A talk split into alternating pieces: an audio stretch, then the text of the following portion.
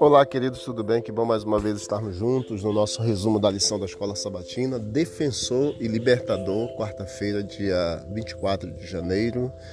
Leia a primeira carta de Paulo aos Coríntios, capítulo 10, verso de 1 a 4, e também o Salmo 114, e você vai ver exatamente aqui uma tipologia que Paulo usa como a salvação em Cristo na passagem do povo de Israel pelo deserto, pelo mar.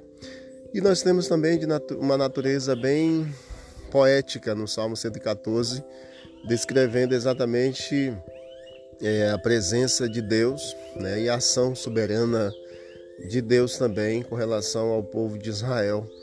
Esse Salmo 114 descreve como o nosso Deus, Criador e soberano sobre os poderes da natureza, salvou seu povo no Êxodo. O mar, o rio Jordão e as montanhas e colinas representam neste salmo poeticamente os poderes naturais e humanos que se opõem a Israel em seu caminho para a terra prometida.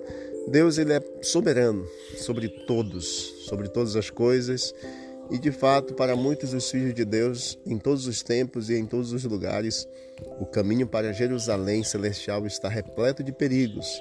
Os salmos eles nos encorajam a olhar além das colinas em direção ao Criador do céu e da terra.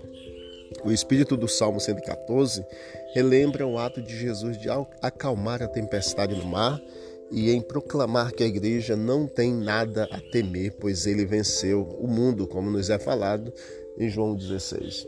Também as grandes obras do Senhor em favor de seu povo devem inspirar toda a terra a tremer diante de sua presença. O tremor deve ser entendido como reconhecimento de adoração e não como estar atemorizado ou aterrorizado com medo. Com Deus ao seu lado, os crentes não têm nada, nada, nada a temer.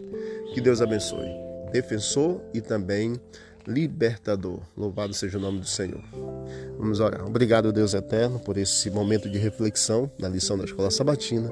Obrigado pelas bênçãos recebidas a cada dia. Que a tua mão poderosa e soberana continue nos defendendo e nos libertando de todas as ciladas de Satanás. E ao olharmos os salmos, possamos ver a grandeza de um Deus poderoso, Criador dos céus e da terra. Continue ao nosso lado, é o que nós te pedimos em nome de Jesus. Amém. Deus abençoe a todos e vamos que vamos para o alto e avante.